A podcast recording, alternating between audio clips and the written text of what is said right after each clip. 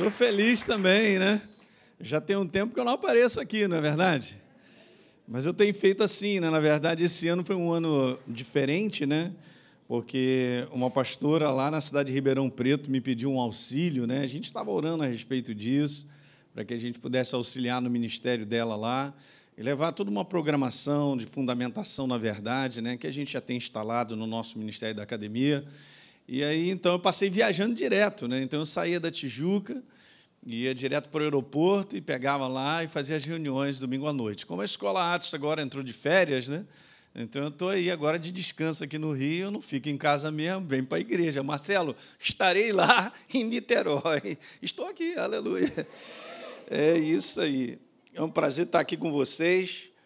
E e a gente vai compartilhar essa palavra. Aliás, eu quero falar um pouquinho sobre isso, porque a gente programou que de, eu acho que de cinco ou seis domingos, né, tem sempre de manhã uma palavra para alinhar o teu coração com o meu lá na Academia da Fé na Tijuca, né? E eu venho falando sobre esse assunto de maneira até extensa.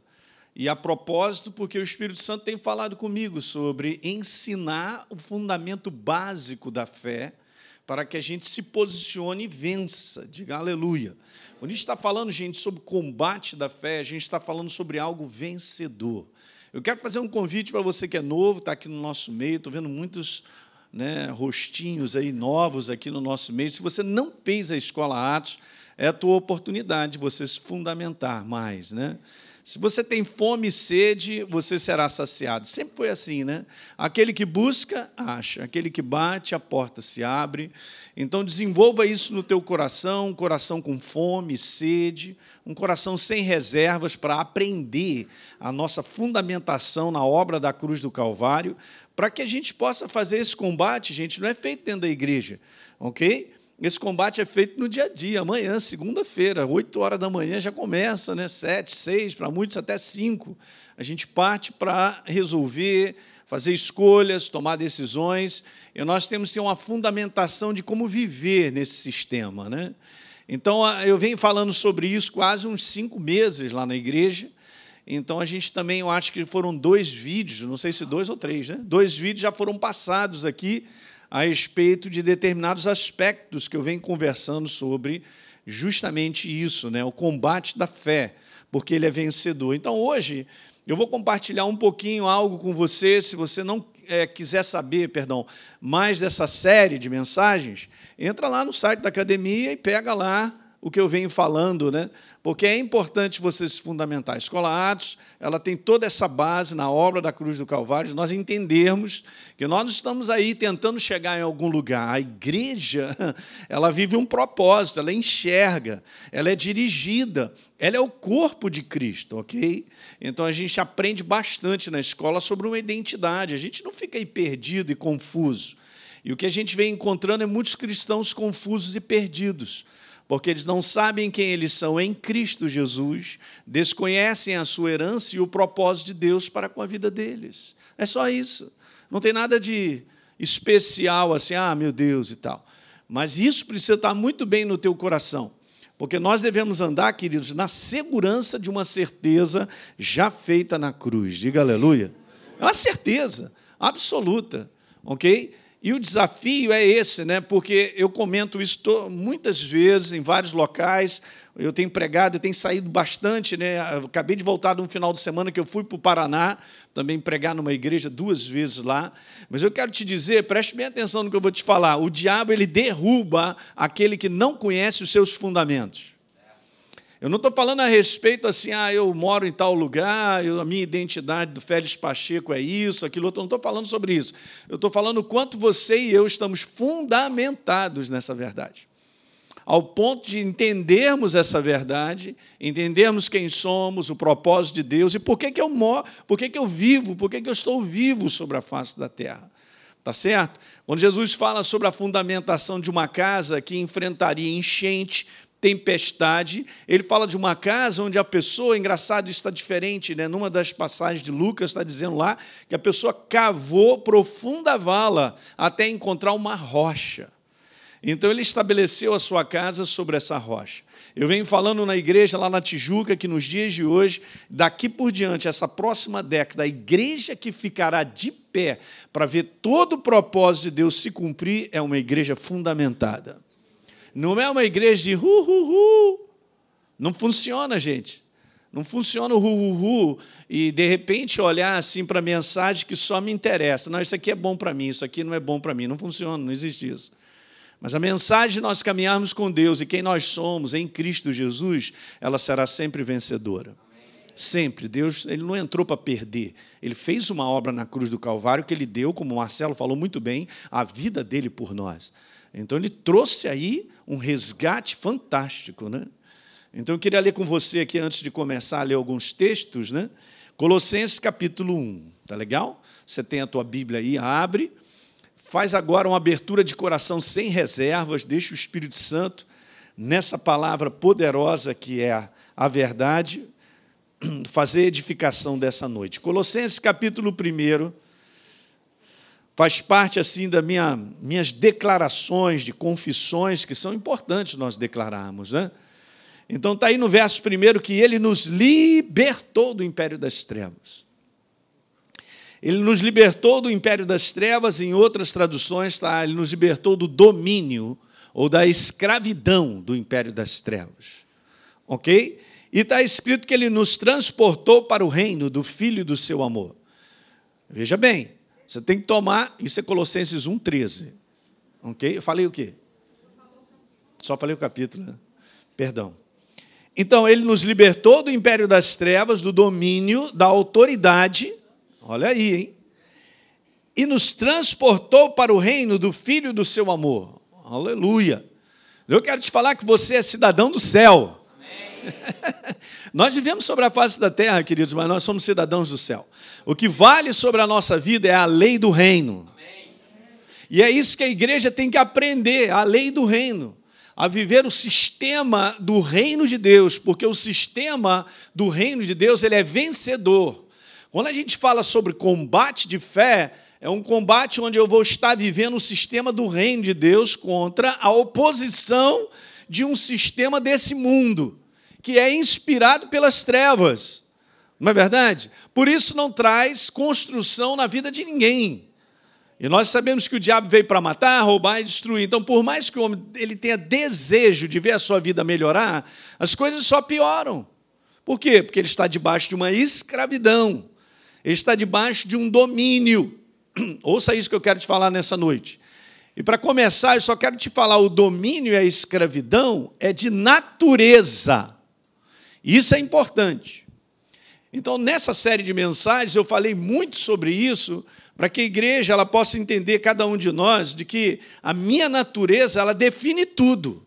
Jesus, quando ele morre, gente, na cruz do Calvário, ele não morre apenas para perdoar pecados e nos livrar do inferno. Primeiro, que o inferno não foi criado para o homem. Está escrito na Bíblia.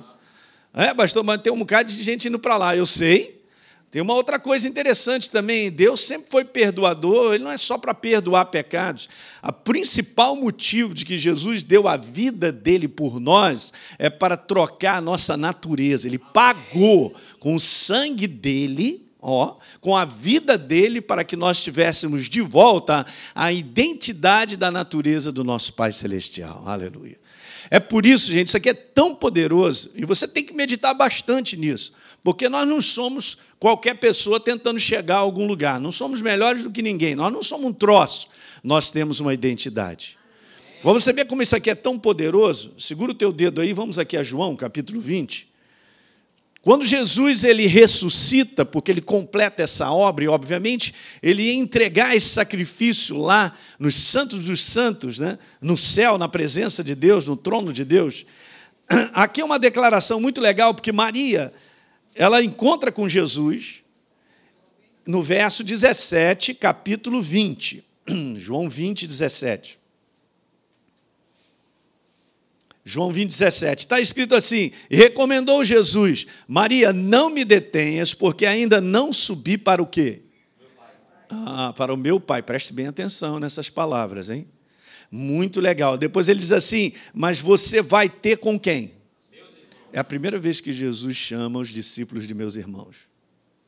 Você acha que ele está falando isso porque ele está assim, aí, meu irmão, tudo bem? Não. É a primeira vez. E por que ele está falando assim, meus irmãos?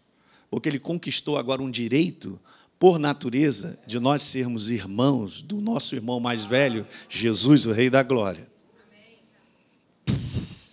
Vou te falar, vai dormir com essa, vai. E o inferno fica dizendo: quem, quem você é? Quem você pensa que você é? É isso que o inferno desafia a gente nas várias situações que nós enfrentamos. Ele fica jogando na nossa cara que a gente não, não é nada. E quem é você? Pensa o quê? É muito legal nós termos entendimento no nosso espírito, pela ação viva do Espírito Santo, de quem somos ok? Da identidade que temos. Eu vou explicar por que eu estou falando tudo isso. Mas vamos continuar, porque tá bom essa leitura, hein? Mas vai ter com os meus irmãos e diz para ele assim: ó, eu subo para o meu pai, que também é o pai de vocês. Amém. Aleluia, hein? Agora o negócio vai feder para as trevas, não vai? Aí Jesus já começou a dizer. Então, beleza, eu subo para o meu pai, que é o teu pai, o meu Deus, que é o Deus de vocês. Jesus estava falando sobre identidade, ele estava falando sobre natureza. Essa é a coisa mais importante que a igreja nos dias de hoje ainda desconhece a sua identidade, a sua natureza. Ok? Eu posso sentir o que for. Eu posso estar sentindo para cá, para lá, pensando uma opção de coisa, mas não vai mudar aquilo que Jesus fez. Ou nós assumimos a identidade que nós somos por fé, por isso que é um combate de fé, ou as coisas não vão passar a valer. Tudo na nossa caminhada com Deus é uma atitude de fé, que seria acreditar no que foi feito a despeito daquilo que eu sinto. Quem está dormindo, diga aleluia. Que bom, que bom. Peguei uma bocada de gente hoje na igreja de manhã. Hã? Você está pegando isso aí? Você não sabe que a força disso sendo iluminado pelo Espírito Santo no teu coração. Você não sabe. Tem uma coisa maravilhosa que há um tempo atrás, tem três semanas, eu fui pregar no Mato Grosso, e eu estava lá na cidade de Dourados, né? Eu estava meditando, conversando com o pastor Paulo Canuto, né? Que é bom conversar com ele, né? Porque ele só quer conversar, ele vem que jeitinho dele aqui, pastor Hélio, e tal, aí começa. E tal, e eu só prestando atenção, e a gente estava conversando várias coisas. Ele comentou um versículo, enquanto ele estava falando, eu estava percebendo algo do outro lado que o Espírito Santo estava mostrando. É uma questão de identidade, para você ver como é que isso é forte. Você vai lá comigo agora? Vamos a Lucas, capítulo 1, por favor. Vamos ler vários versículos hoje. Aleluia, hein? Se você quer ficar de pé, sustentado pelo poder do alto, a palavra tem que estar cheia no teu coração. Sabe, gente, hoje a palavra tem sido usada como um apoio, mas não é a base. O pessoal fala de tudo, interpreta, imagina, pensa. Eu penso que é assim. Como é que você pensa que é assim? Assim não. O que Deus tem a dizer é o que vale. Então, Lucas, capítulo 1, vou te dar uma agora, hein? Legal. Você vai com essa para casa que vai ser bom, hein? Lucas, no capítulo, perdão, capítulo capítulo 3, não é primeiro não, capítulo 3.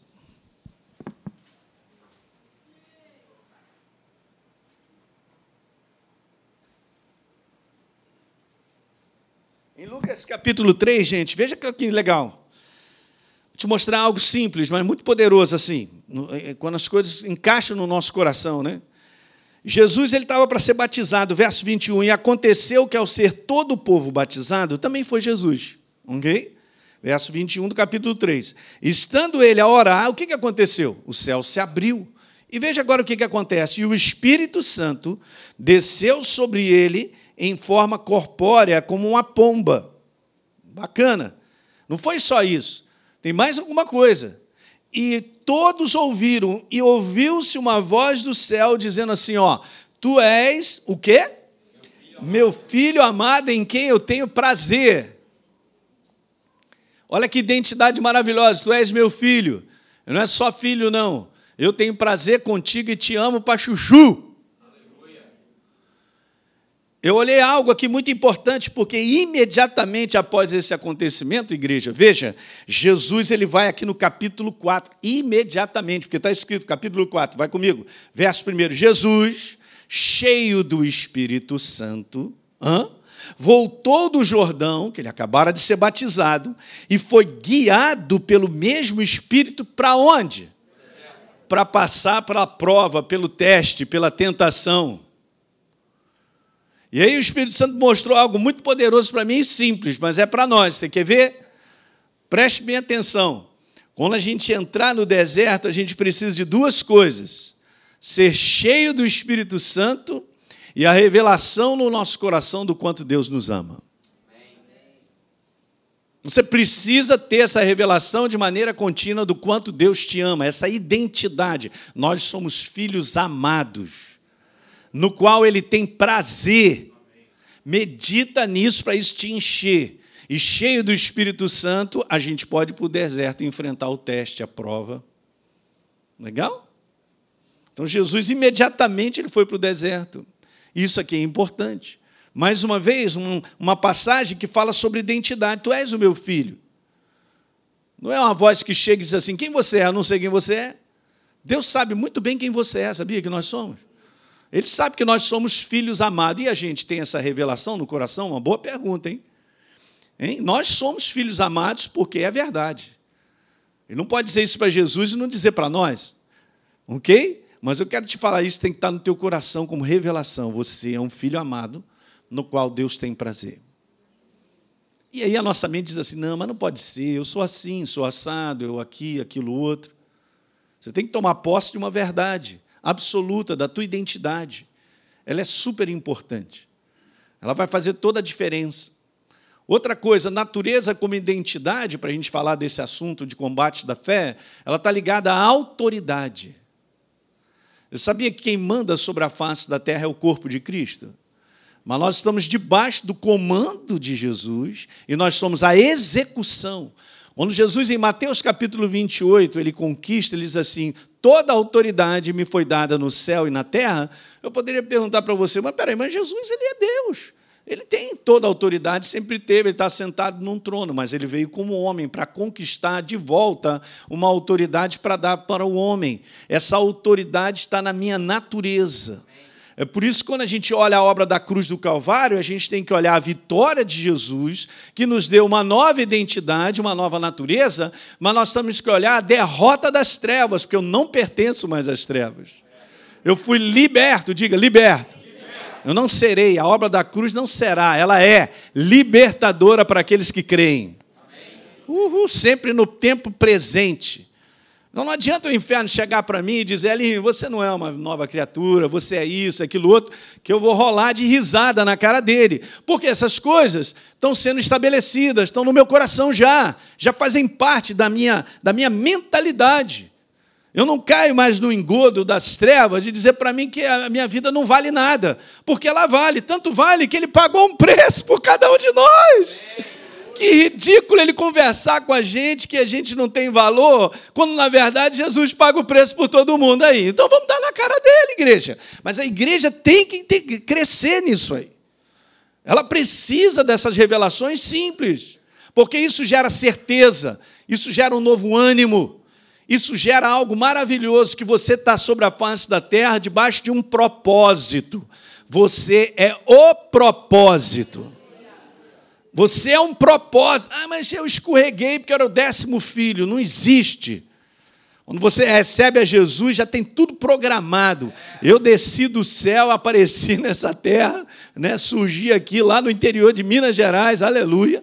Depois fui, fui, fui arrumar uma menina aqui de Papa Goiaba, aqui dessa região. Não é não? Cara, eu nasci do céu com uma programação. Eu estava falando para os pastores na nossa reunião algo que na ordenação lá do André, né, a gente está falando sobre o André, o sobrinho da Deise, né, ele agora é responsável pelas igrejas. Eu, eu falei depois para ele, mas eu disse, cara, tinha algo no meu coração para eu te dizer. Olha só, nunca duvide que você foi escolhido. Nunca duvide. Você é filho do Deus Altíssimo, cara tem um propósito na tua vida. Quando você anda verdadeiramente com Deus, debaixo do entendimento da verdade, você descobrirá o propósito da tua vida. Seja no teu trabalho, seja em fazer algo para Ele, servindo na igreja. Porque às vezes as pessoas entendem que o propósito de Deus é só para pastores. Olha só que ridículo. Aí o inferno fica lá enganando a igreja, ela vai aprendendo a opção de besterol. Quem tem que expulsar demônio é o pastor, quem tem que orar pelos enfermos é o pastor, quem é o pastor, papapá pastor, papapá pastor. E nós somos filhos do Deus Altíssimo, todos aqui.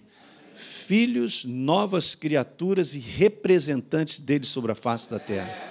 A Bíblia coloca a gente na condição de embaixadores. Você não é um qualquer, você é um embaixador do reino. Toma posse da tua identidade por fé e viva essa identidade que você vai ver Deus te usando. Mas as pessoas não acreditam. A gente acredita numa identidade natural, de um sentimento, de que hoje eu estou bem, amanhã posso estar mal e tal, aconteceu isso, aquilo outro, e a gente fica tão martelado nesse conteúdo humano da nossa carne, dizendo tanta besteira, que a gente não assume a verdade. Mas a obra de Jesus é uma obra libertadora. Nós somos livres. Vamos voltar a Colossenses, então. Então, Colossenses, capítulo 1.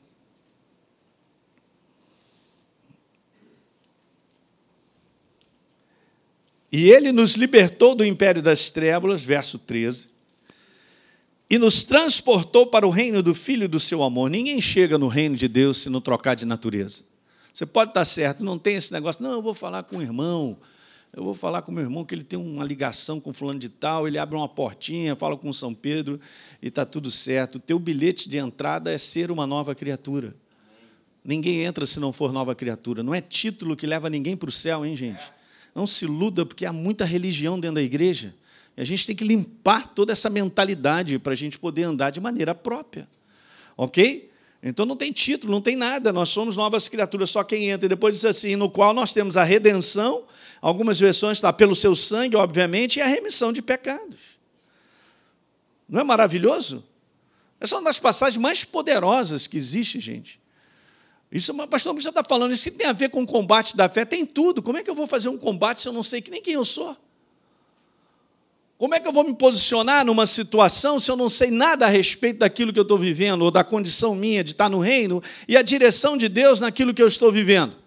São coisas básicas, gente. Nós ensinamos isso direto na Escola Hades há 20 anos, 21 anos. Essa semana mesmo, uma menina lá da nossa igreja, que é administradora de empresa, muito gente boa, apareceu na igreja por um convite. E gostou da igreja e tal, e começou a fazer um curso básico lá, o Alfa, que a gente faz aqui também, não é verdade? Ela se apaixonou tanto pelo curso que ela foi fazer a escola Atos. Ela está lá há três anos, agora está indo lá para a Espanha. Então, essa semana, ela pediu que eu orasse por ela, eu e a Deise, ela foi lá no gabinete, a gente bateu um papo com ela, a gente orou por ela.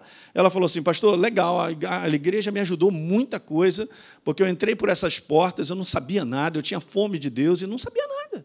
Eu não conhecia Deus. Eu descobri que eu não sabia que era Deus. E ela foi aprendendo várias coisas, mas ela falou: olha, o que me transformou, aí os, os olhos dela se encheram de lágrimas, mas o que me transformou mesmo foi a fundamentação que a escola Atos passou para mim.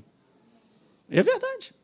A escola não tem nada especial, mas é a fundamentação da verdade, é isso que nós precisamos. E faz diferença. E agora ela está indo para a Espanha, fundamentada, ela falou: Eu sei quem eu sou, pastor. Você tem que saber quem você é para o inferno não chegar e te empurrar no cantinho, botar lá e te massacrar com uma porção de mentira a teu respeito. É assim que ele faz diariamente. Ele é aquele que nos acusa todos os dias, que condena, que gera uma opção de culpa, não é não? Empurra a gente para a parede, dizendo uma opção de bobagem, e a gente fica lá assim, aceitando tudo, porque, na verdade, nós não temos ainda, igreja, revelação dessa verdade no nosso coração. Então, eu não posso fazer esse combate vencedor sem esse tipo de preparo que eu estou conversando com vocês, a gente não vence. Então a igreja fica patinando. Ela sabe assim, ah, eu tenho fé. Se você for perguntar mesmo o que é isso, ela não vai saber te responder. Porque todo mundo diz que tem fé. Todo mundo diz que tem fé em Deus. Mas vamos ver se essa fé é genuína quando o combate aparece. Então a gente vê ainda uma igreja muito infantil em termos de entender uma obra que já foi feita há mais de dois mil anos. E nós temos que ter esse entendimento bem claro no nosso coração, para que a gente possa vencer o combate. Está dando para pegar o que eu estou falando com vocês? Então, essa questão de natureza e autoridade é fundamental. Ela é tão importante que ela tem a ver, a nossa autoridade, ela tem a ver com a nossa natureza. Deixa eu ler uma passagem aqui rapidinho em Atos, capítulo 19.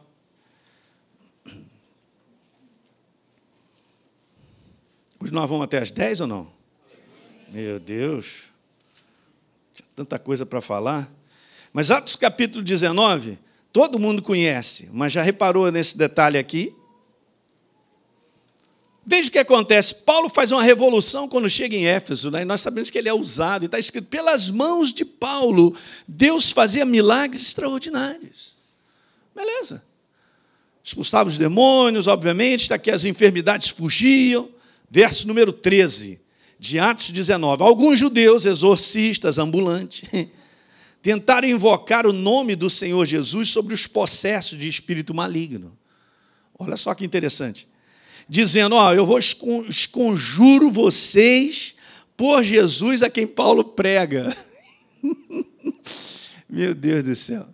Ele está usando um intermediário, não é não? Usando um intermediário, mas eles mesmos, ó, eu vou, ó, é por esse cara aí que Paulo prega. Legal, aí os demônios, vamos ter uma conversa boa com eles, né? Aí, veja bom, aí os demônios chegaram assim, no verso 15, vamos pular logo. Verso 15. Mas o espírito maligno vem cá, respondeu para mim. Mas peraí, eu conheço a Jesus. Ei, grifa na tua Bíblia, eu sei quem é Paulo. Ele está falando sobre identidade. Ele está falando, eu sei quem é Paulo. Ele é apóstolo, mora na casa tal, ele é missionário, PPPP, anda com fulano de tal, não é isso aí não. Ele não está falando de uma identidade natural. O demônio está falando assim, eu sei quem é Paulo. Olha só, eu sei quem é Paulo. Conheço Jesus, porque eles sabem quem é Jesus. E liga, sabe que eu fiquei pensando sobre isso? Porque, veja, o inferno sabe quem nós somos. Agora eu quero perguntar se ele sabe quem você é. Porque é preocupante esse detalhe. Ele sabe muito bem quem nós somos. Mas nós sabemos quem nós somos? Beleza. Então eu sei quem é Paulo e vocês, quem são? Quem são? Que natureza é essa aí que pode chegar e dizer assim, e dê autoridade sobre nós? Hã? Não tem, porque não tem natureza. Jamais, jamais desatrele natureza de autoridade. Se você está anotando, segura essa peteca. Você tem uma natureza, e a tua natureza que Jesus conquistou na cruz do Calvário, ela tem autoridade. Então, autoridade não é algo que eu sinto que eu tenho. Ah, não sei se eu tenho, hoje não estou sentindo. Ah, tal, tal. Não tem nada a ver com a nossa humanidade. É a tua natureza. A tua natureza tem autoridade hoje, amanhã e depois, a qualquer momento. E é muito importante eu entender que eu faço combate de fé, de situações que muitas vezes temos que usar nossa autoridade, alto lá. O inferno não pode chegar para cima de você com um rolo compressor e destruir a tua casa, pode? Não pode, mas a igreja acredita que é assim mesmo. Não pode. Ele não pode chegar na minha casa para cima de mim e dizer, vou te matar. Não pode. Porque nós temos autoridade, eu sou corpo de Cristo. O apóstolo Paulo, no final da carreira dele, ele diz: Eu combati o bom combate. Eu completei a carreira, guardei a fé. Agora é o momento de eu ir embora. Não é não? Você entende essas coisas? Então isso é importante, gente, porque no dia a dia não parece, mas nós vivemos situações que desafiam a nossa identidade, desafiam a nossa autoridade, massacram a gente para dizer quem é você. O inferno faz isso. Hum? E bota a gente para lá de zero. Por quê? Porque a gente sente que a gente é para lá de zero, para baixo. E não é uma questão de sentir, é uma questão do que está escrito. Então é a verdade, assuma por fé. Faz toda a diferença. Ah, pastor, ora por mim que o diabo está furioso. Ao contrário, ele está correndo atrás de mim, pastor. Para começa a ver, a ter entendimento de quem você é, para e diz assim: não, vamos parar com essa palhaçada. Peraí, quem manda aqui agora sou eu. É ele que vai correr. É uma troca que a igreja precisa ter isso, gente, porque senão a gente vive religião. Eu não sou um crente porque eu tenho um nome chamado crente, eu sou uma nova criatura. Eu tenho uma identidade dentro da igreja, em casa, no trabalho. Hã? O quê? Vou dormir agora, sou nova criatura. Acordo, sou nova criatura. Nada vai mudar. O Espírito Santo habita em mim, ele passa do outro lado. Você entende o que desafia as trevas não é se eu sou em si a nova criatura, mas se eu entendo e vivo a nova criatura. Aí as coisas pegam, ok? Então eu fiz todo esse preâmbulo aí para te falar algumas coisas aqui agora. Vamos lá, vou te mostrar aqui alguns versículos que eu tenho usado. Apocalipse capítulo 12, lá no final já está escrito que nós vencemos. E veja, a igreja venceu por causa do sangue do Cordeiro. O sangue do Cordeiro nos qualificou, porque sem ser nova criatura, uma natureza nova, não tem jeito. Mas tem um outro detalhe. E veja, e venceram também por causa da palavra do testemunho, de um comportamento, de uma atitude, de um exercício dessa verdade na prática. Ok? Então veja, a primeira parte me qualifica, a segunda é que vai consumar a vitória. Então eu não posso ficar só na primeira parte. E isso na prática acontece com a igreja. Ela é nova criatura, beleza, mas olha, eu tenho que viver como nova criatura para consumar a vitória. Essa é a parte mais importante. Ah, ok, Deus não fará por mim e por você. Um outro versículo semelhante está escrito assim: todo nascido de Deus, tem que ser nascido de Deus, nova criatura, vence o sistema desse mundo viver. É um sistema destrutivo, maligno. A gente vence porque nós somos novas criaturas, qualificados. Mas olha a segunda parte, esta é a vitória que vence o mundo. Qual é? O posicionamento, a, a, a atitude, o comportamento de viver como nova criatura. Isso chama-se exercício de fé. Diga glória. glória beleza, está aqui na nossa frente. Bom, então agora, beleza, hein? O inferno agora vai ficar do outro lado da rua mesmo, é exatamente. Mas muito poucos da igreja entendem isso que a gente está conversando nessa noite aqui em pouco tempo. Então eu tinha colocado algumas coisas aqui, eu quero repetir com vocês, eu não sei que eu não falei, quem assistiu os vídeos de manhã eu não sei, mas veja algumas coisas importantes. A gente reina na terra, porque essa é uma terminologia muito importante. Essa terminologia é importante porque nós somos o corpo de Cristo sobre a face da terra, a parte da execução do trono. Quem é que está sentado em lugares celestiais? Jesus está sentado lá. E nós ressuscitamos com ele, estamos assentados em lugares celestiais. Se ele, Jesus, é a cabeça, eu sou o corpo, eu estou aonde? Jesus está assentado no trono e eu estou lá em Nova Iguaçu.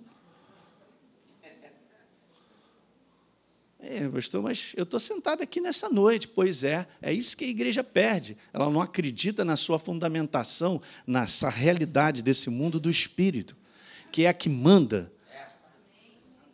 Quem manda é o mundo do espírito. Quem manda nesse mundo é o mundo do espírito mal. Então, se a gente quer vencer nesse mundo e reinar nesse mundo, a gente tem que viver pelo mundo do espírito da verdade. Ah. Então, legal, agora a gente começa a entender o que é um combate de fé, né? Beleza, agora vai ficar estreito para as trevas, não vai? Porque a gente vai entender essas coisas. Então veja que interessante, como novas criaturas, através das escolhas que nós fazemos. Escolha é algo fundamental na nossa vida. Através das minhas escolhas que eu construo a minha vida. Se elas são sábias ou não, não importa, mas nós seremos o resultado das nossas escolhas. O que você é até o dia de hoje foram um produto, é um produto das escolhas que você fez, ou eu e você fizemos. Então, muitas vezes, as pessoas não gostam das suas vidas, elas nunca conseguem enxergar. Ah, mas eu estou todo destruído. Cara, mas o que você plantou no passado? Ok? Porque esse é um sistema do reino. Está escrito aqui na palavra que aquilo que o homem semear, ele vai colher. Então, veja, gente, é assim mesmo, mas a igreja não pega isso. Então, o cara é, é, é, é, ele é bicudo, ele vive bravo com todo mundo, briga com todo mundo, não perdoa, mas é um cristão, é um cristão criança. Aquilo que ele planta, ele colhe. Então, se eu planto tempestade, eu vou colher o quê? Calmaria? Claro que não. Esse é o princípio do reino, o pastor Marcelo falou aqui. Nós temos que compreender isso. A nossa jornada de escolher e decidir e viver na prática algo é fundamental para nós reinarmos, não sobre pessoas, mas sobre as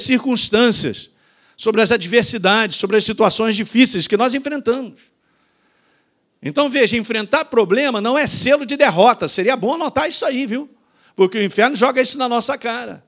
Oh, você tem um baita de um problema. Como é que você pode dizer que você é mais do que vencedor? E você está cheio de problema. Ó, burro ele que veio conversar comigo, que vai ouvir o que não queria. Mas para quem não tem entendimento, vai fazer assim: é verdade. Como é que é verdade? Eu sou mais do que vencedor porque eu tenho a natureza vencedora. Uhum. E problema não é selo de derrota, porque o mundo inteiro, nesse, sobre a face da terra, nessa atmosfera, enfrenta problemas. Lutas, ele mexe do lado de fora. Eu não vou cair nessa cilada, não estou nem aí. Nós somos mais do que vencedores. Quando a gente se posiciona, a gente tem um posicionamento, uma escolha que põe um reino de Deus para trabalhar a nosso favor, gente. Eu estava lendo um livro um, um tempo atrás, há uns, quase dois meses atrás, muito interessante, sobre a ação dos anjos de Deus na vida da igreja. Quanto mais nós temos entendimento de quem nós somos e andamos debaixo da vontade de Deus e da direção dele, mais eficientes são os anjos para trabalharem. Porque eles já estão programados para fazerem esse tipo de, de trabalho. Olha a programação deles assim, ele já sabe. Deixa eu ver a ficha do, do Elinho. Rapaz, mas hein? Uh, legal, hein? Beleza. Rapaz, meu cara está na outra porta. Está tá indo para outro lugar. Peraí, ô oh, meu filho, vem cá. Estão programados com aquilo que Deus já preparou para mim e para você. Eles se tornam eficientes para trabalhar em situações que precisam ser trabalhadas, porque Deus já estabeleceu. Quando Deus diz assim, ah, essa é a porta que eu abri para você, Elinho, ele não está dizendo opcionalmente. você fica à vontade. Se você, se você não quiser, você não precisa ir. Não existe isso. Está sempre assim o conteúdo da direção diz. É a porta que você deve escolher. Deve escolher. Isaías 48, eu sou o teu Deus, lá no verso 17, que te ensina o que é útil e te guia pelo caminho que você deve. Olha o sentido ridículo. Ele é a cabeça, eu sou o corpo. O corpo indo para um lugar e a cabeça volta, volta. Mas na prática do dia a dia, a igreja faz isso. Porque ela considera o que ela pensa, o que ela acha superior ao que Deus tem a dizer. Ela não se entrega a uma direção de Deus. E nos dias de hoje, sair da direção de Deus é estar desprotegido, sabia disso? De tão perigoso que está os dias de hoje. Então veja, a gente reina através das escolhas.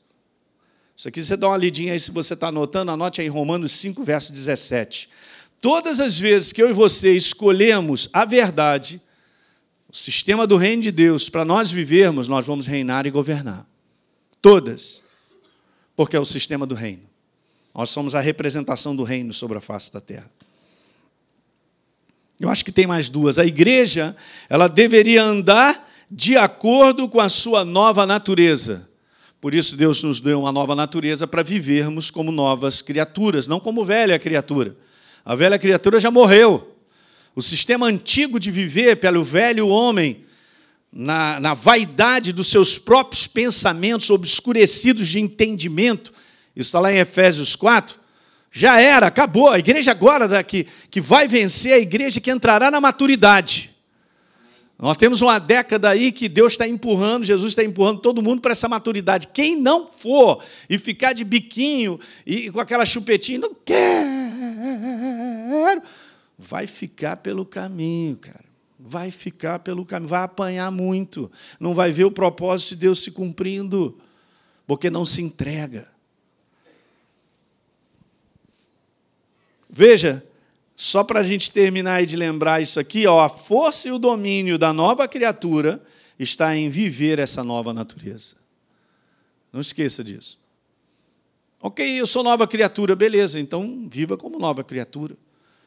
É tipo, legal, é um produto. E aí, é, isso aí é um carro. Para quê? Ah, eu vou botar lá na minha sala para enfeitar. Não, o propósito dele é andar, é você dirigi-lo. Eu sou uma nova criatura, eu preciso entender isso, eu tenho que viver como nova criatura. É, mas é, a, carne não gosta, você vai ter que lutar com ela mesmo. Paulo falou em Gálatas, capítulo 5.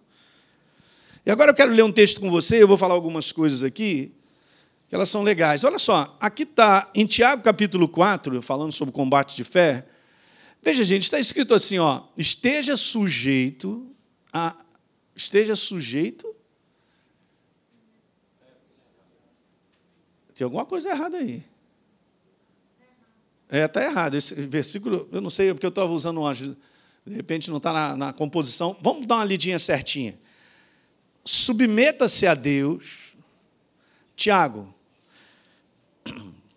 Tiago capítulo 4, verso 7. Sujeitai-vos, portanto, a Deus. Ok?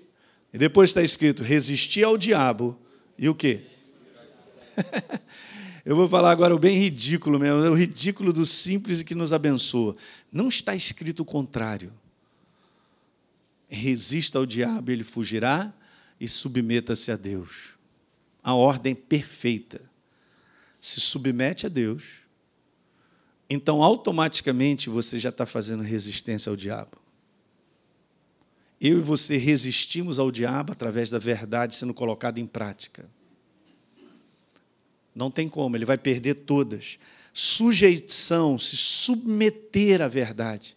A gente está vivendo dias tão difíceis que o cristão hoje não está submetendo, por exemplo, à correção e à convicção da verdade na vida dele, porque ele quer arrumar um jeito doutrinário de viver aquilo que ele quer que é bom para ele. Ei, quem está dormindo? Ninguém. Então, legal, nós temos que sair disso ontem porque Deus é a perfeita direção para nós em tudo. Para sermos abençoados, a proposta de Deus não é. Estou fazendo isso só para te perturbar, Elinho. Entende? Então eu preciso me submeter. Esse ano, na nossa palavra profética que eu trouxe para a igreja, eu me lembro muito bem numa das palavras do Espírito Santo falando no meu coração sobre isso, que eu preciso de um nível maior de entrega de vocês. Porque Deus trabalha no tamanho da nossa entrega. Entrega de vida, entrega de, de, de ir na proposta dele, não na minha. Eu não posso ser enganado de tentar trazer Deus para a minha proposta. Isso é um engano. Não é verdade. Nós estamos aqui para cumprir um propósito que somos nós dele. Jesus fala várias vezes, fazer a vontade de Deus. Você vê Efésios capítulo 5 falando que nós devemos ser imitadores de Deus. Paulo vem mandando ver, nós não somos mais das trevas, então vamos viver como filhos da luz. Vem falando várias coisas. Depois vem falando para que a gente possa compreender qual é a vontade de Deus para a nossa vida. Não é uma compreensão para eu saber, é para eu vivê-la. Diga aleluia. Está pegando isso, igreja? Aí sim nós estamos conversando sobre um confronto de fé vencedor. E vamos vencer todas dessa forma. Então tem que estar preparado, tem que entender como é que é isso aí. Porque o nosso combate ele é vencedor. Você não tenha dúvida disso. Então, eu quero tirar duas coisas importantes, bem simples sobre isso aí. A primeira delas é o seguinte, em cima desse verso. Não está escrito domínio o diabo. E sim está escrito o quê? Resista ao diabo. E veja, por quê? Porque ele já foi vencido por Jesus na cruz. Jesus já nos deu domínio sobre o diabo pela nossa nova natureza. Beleza, então eu não tenho que dominar o diabo, porque ele é inimigo derrotado. Ele foi vencido. Então eu olho para mim e creio na minha identidade, é a prova né? Romanos 8,16, e o Espírito Santo testifica com o meu espírito que eu sou filho de Deus. Beleza? Eu sou uma nova criatura, isso é a prova que ele perdeu. E que Jesus venceu, óbvio. Hum. Então, esse lado da cruz é legal, né? Oh, a vitória de Jesus. Tá, mas vê o outro lado também, que é sempre bom essa moeda trabalhar com os dois lados. É a derrota das trevas. Você tem que olhar para o inimigo como é, inimigo derrotado sempre. Mas, pastor, eu estou cheio de problema, ele está me perturbando, aquilo outro tal. Inimigo derrotado, inimigo derrotado, inimigo derrotado, inimigo derrotado. Vamos dar as declarações e definições certas. Vamos viver pela definição certa. Ele me libertou do império das trevas. Ele me transportou para o reino do Filho do seu amor. Eu saí do domínio do império das trevas, da escravidão dele. Não tem mais nada a ver com a minha vida. Mas ele perturba, perturba o mundo inteiro. Não vai perturbar a igreja? Nós vamos ficar isentos? Mas nós vamos aprender a fazer o bom combate e vencer. Então veja, não está escrito domínio diabo, e sim resista. Agora, veja bem, eu apenas resisto da posição de domínio que eu tenho em Cristo Jesus. É o que nós vamos fazer. Eu já falei isso aqui para vocês, de um modo geral, sempre falo isso: a gente não luta contra o diabo, a gente resiste da posição de vitória que nós temos. Não vou lutar contra o diabo, fica me chamando para lutar. Jesus já venceu na cruz do Calvário. Mas ali está pegando fogo. Pegou literalmente outro dia aqui, né? Não, está pegando fogo uma situação aí. É, é mesmo? Na humanidade, eu não consigo vencer. Nós não vencemos as coisas na humanidade. Nós vencemos porque nós confiamos naquele que luta por nós. Dois dias atrás eu estava meditando de madrugada sobre Salmo 46. Muito legal. Deus é o nosso refúgio e fortaleza, socorro bem presente nas horas da tribulação. Olha só. Meu Deus, gente, isso enche o teu espírito. Depois está escrito assim: o Senhor dos exércitos está conosco. e aí eu fiquei rindo, porque eu peguei isso no meu coração, porque eu vi, não está escrito o Senhor está conosco, é o Senhor dos exércitos. Deus frisa muito bem: sou eu que combato, sou eu general dessa guerra, quem manda sou eu, eu é que vou combater a tua guerra, garoto. Senhor dos exércitos está conosco, cara. Para aí, per, per, pergunta se o império das trevas vence. Nunca venceu. Deus nunca lutou contra o diabo, ele foi imediatamente rechaçado da posição dele. Está tá dando para entender? Ele se mostra multiplicado de força e de intimidação, mas não é, é um gato desdentado. Ah, ele rosa igual um leão, mas ele é um gato desdentado. Essas são identidades, são coisas verdadeiras que a gente tem que estar sempre na nossa frente, no nosso coração, para a gente viver todo dia para não ser confundido por ele. Ele não é tudo isso que ele acha que ele é e que ele mexe aí para dizer, é, é. O Senhor dos Exércitos está conosco. Ele é que combate a minha guerra. O Senhor está conosco como um poderoso guerreiro. Jeremias 20, 11. Por isso tropeçarão os meus adversários e não prevalecerão. Serão sobremodo envergonhados porque não se houveram sabiamente, sofrerão afronta perpétua que jamais se esquecerá. Toma na cabeça. Hã? Foi mexer contigo. Aí ele vai ficar pela eternidade conversando, dois demônios conversando. O que, é que você foi mexer com o pastor Marcelo? A eternidade conversando a derrota deles. Porque foi mexer com um servo de Deus, um homem de Deus. Hum? Foi mexer com quem? Com você, filho de Deus. Será mesmo que o propósito de Deus será interrompido na nossa vida? Não, boa pergunta, porque o inferno diz assim: eu vou parar com ele agora, mas não pode. Só você e eu podemos parar o propósito de Deus na nossa vida, pelas escolhas que a gente faz.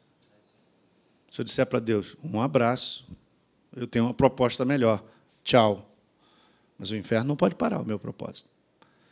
Desde que a gente ande no propósito de Deus, o inferno não para. Até nós completarmos o que nós precisamos fazer sobre a face da terra. Diga aleluia. Aí a gente vai para casa. Então, a segunda coisa sobre Tiago 4, 7 é o seguinte: se eu não me submeter à verdade, eu nunca, diga nunca, eu estarei de fato resistindo ao diabo. Guarde isso no teu espírito. Simples demais e muito poderoso. Então, se eu, se eu sou uma pessoa como cristão, tenho dificuldade de me entregar, de me submeter à palavra, eu, não, eu tenho um coração meio assim, não, eu penso que não é bem assim. Eu já conversei com um cristão, cara, que vem conversar comigo assim. Pastor, mas eu penso que não é bem assim. Cara, cara, como é que você pensa? Não pensa nada, eu também não penso nada. Deus é quem tem a dizer.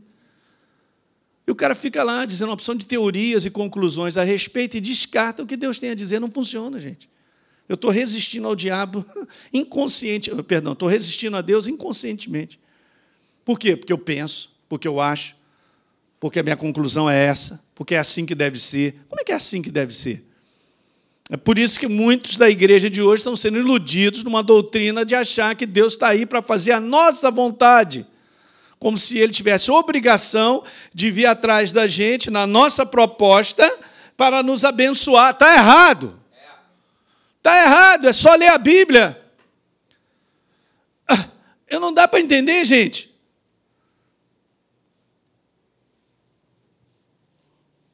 Nós fomos libertos para justamente agora estarmos nele e cumprir o propósito dele. Porque o universo inteiro cumpre o propósito de Deus. As hostes celestiais de tudo que existe vive para cumprir a proposta de Deus. Efésios capítulo 2, verso 10. E somos feituras dele, criados de antemão para boas obras, que Deus já preparou para que nós andássemos nelas. É brincadeira, Efésios capítulo 2, 10. Então, quando é que a igreja vai se entregar? Qual é o tamanho da entrega, da submissão à verdade? Porque no momento que você se submete à verdade, já está na resistência contra as trevas e ele vai ter que fugir. Ele vai ter que recuar. Ele vai ter que recuar. Ele vai ter que recuar. Vai se mandar, vai ter, porque a verdade chegou, é a resistência. Não é a minha pessoa, mas é a verdade a qual eu me submeti. Então, esta verdade já está aplicando a resistência. Chega de palhaçada, trevas. Não vai, ele não vai avançar. Então, só existem duas maneiras, para eu terminando, só existem duas maneiras da nova criatura se posicionar. Preste bem atenção nisso. A primeira delas é essa: ou a nova criatura, de tudo isso que nós estamos falando, né, conversando, se a gente entende isso, ou a nova criatura vive a verdade, e é aqui que ela exerce domínio, e isso nos faz vencer no dia a dia. Eu não estou falando de uma conversa, de um conhecimento para a gente voltar no outro domingo conhecendo mais. Eu estou falando de algo que amanhã a gente já tem que colocar em prática. No nosso dia a dia. Beleza? Só tem duas possibilidades da nova criatura se posicionar: ou ela vive a verdade, ou ela compromete a verdade. Fedeu agora, pastor. É. E esse é o problema, que muitas vezes nós comprometemos a verdade inconscientemente. Estamos tão cegos de entendimento da verdade que a gente faz as coisas e nem sabe que nós estamos comprometendo a verdade. Mas todo mundo faz, você não é todo mundo, para começar. Mas é assim que o mundo vive. Pois é, mas eu não sou desse mundo, eu sou do céu. Eu sou do sistema do céu. Bom, pastor, então o senhor vai ter que sair da terra. Exatamente o que está acontecendo é isso as legislações e o sistema do mundo viver, da sua concepção e mentalidade, está empurrando a verdade para fora. Então nós vamos ter que arcar com esse ônus mesmo. Por isso que o fim dos tempos será difícil. E já é. Alguém está pegando o que eu estou te falando? Não tem como nós mesclarmos. Não tem como a gente viver e estar tá com Jesus. Não é assim que funciona. Não tem esse sistema. O sistema proposto pelas trevas é um sistema que destrói o ser humano mais cedo ou mais tarde. Hoje eu estava falando de manhã isso lá na Tijuca. Que o inferno sabe construir mentalidades, mesmo com doses homeopáticas, mas ele sabe que daqui a cinco anos aquilo ali vai levar a um suicídio. Mas ele é tão safado que ele espera cinco anos, esse plano muito bem articulado para matar o ser humano. Mas não começou ontem. Começou três anos atrás.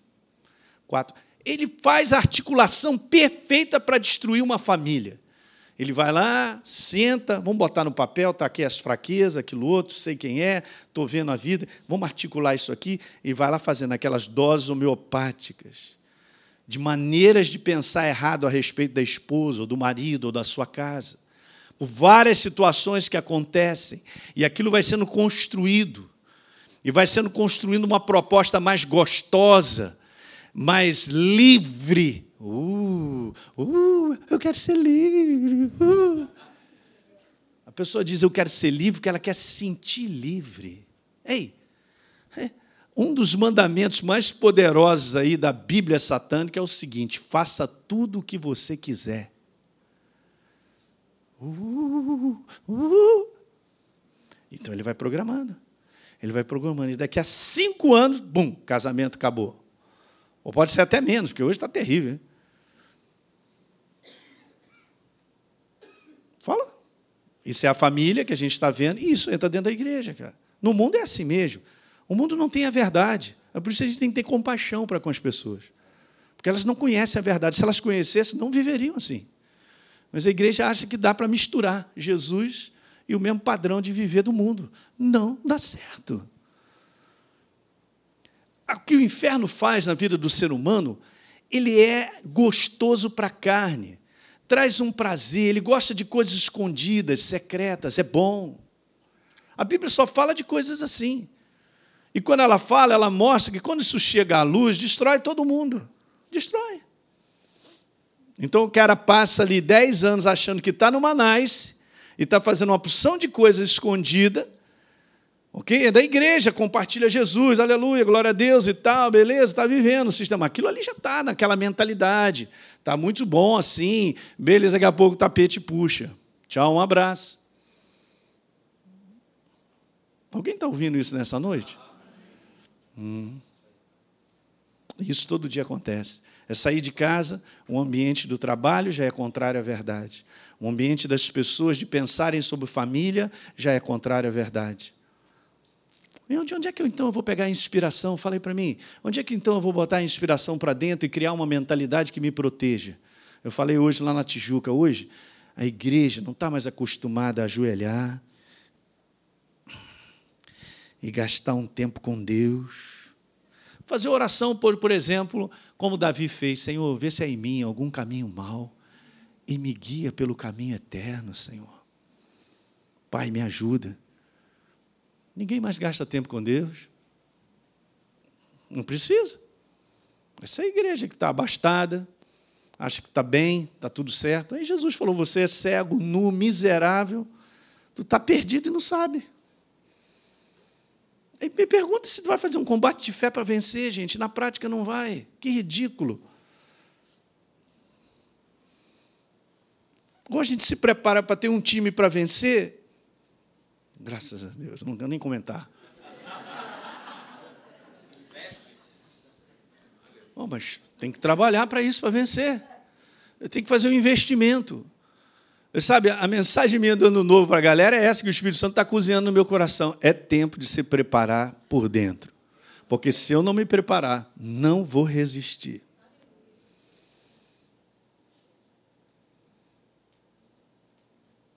Ah, não volto mais esse domingo, não. Pastor está muito. Essa mensagem não gostei, não. A gente ainda está nessa da gente achar que mensagem tem que ser gostosa para a gente. Se nós estamos nessa. A mensagem tem que ser verdadeira.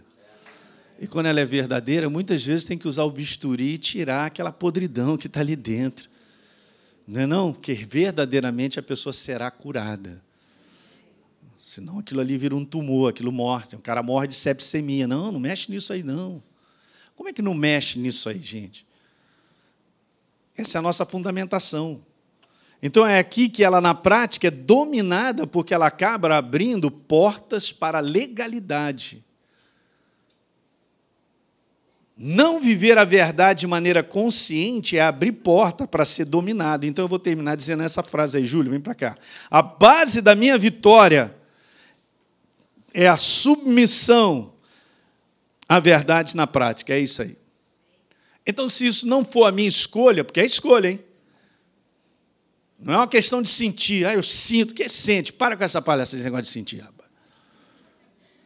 Eu já falei isso aqui para vocês. Lembra que eu falei? Como é que você sabe que Deus te ama? É, mas eu estou buscando um sentimento para ver se Ele me ama. Será que hoje... Ih, não, eu estou achando que hoje Ele quer bater. Eu estou achando que hoje ele... o raio vai comer hoje na minha cabeça. É, mas não estou sentindo nada. Não é para sentir, é para crer. Ele te ama.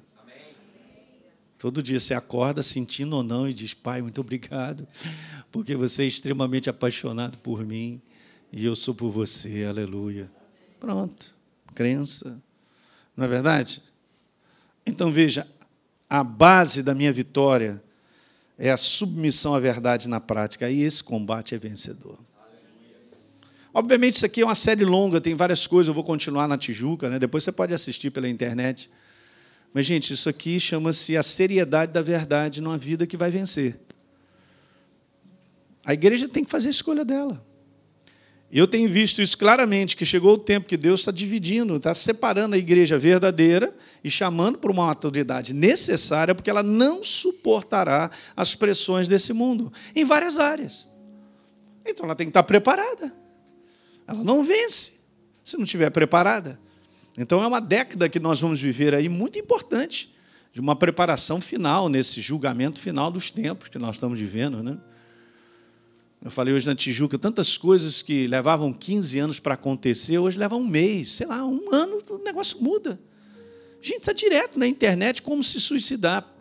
Cinco maneiras de se suicidar. Está lá. As crianças hoje com três anos têm acesso a tudo. Entra lá, site pornográfico, tudo isso, beleza? Na hora, tudo beleza. Participa disso. O ambiente da adolescência hoje é um ambiente confuso é um ambiente de só viver sensações, porque é isso que interessa, porque não tem expectativa de nada, não tem proposta, não tem rumo, não tem um alvo a ser alcançado. E todo mundo hoje pensa que é uma pessoa, amanhã pode pensar que é outra pessoa. Qual o padrão de certo e errado? O padrão de certo e errado nesse mundo é o seguinte: para mim isso aqui é certo. O outro diz assim: para mim isso é errado. Olha a confusão. É assim que está hoje os filmes. É o seguinte: todo mundo no final vai aplaudir o bandido, o que fez a maldade, porque ele foi legal. Agora, o que correu atrás de ser certo, esse aqui, ah, esse cara, é assim que está. Não tem mais aqueles filmes, né, para você assistir, que era aquela água com açúcar legal, né? Não tem mais isso aí, não, cara. O negócio agora é, é malignidade direta, perversidade dentro do ser humano aumentou demais, drasticamente. E de cinco anos para cá, o índice de suicídio aumentou muito mais do que 70% no mundo. Cinco anos. Imagina, temos uma década pela frente. Do jeito que está, como é que a igreja então vai fazer um bom combate para vencer, gente? Se ela não estiver preparada. Simples, né? Vamos embora ficar de pé. Aleluia.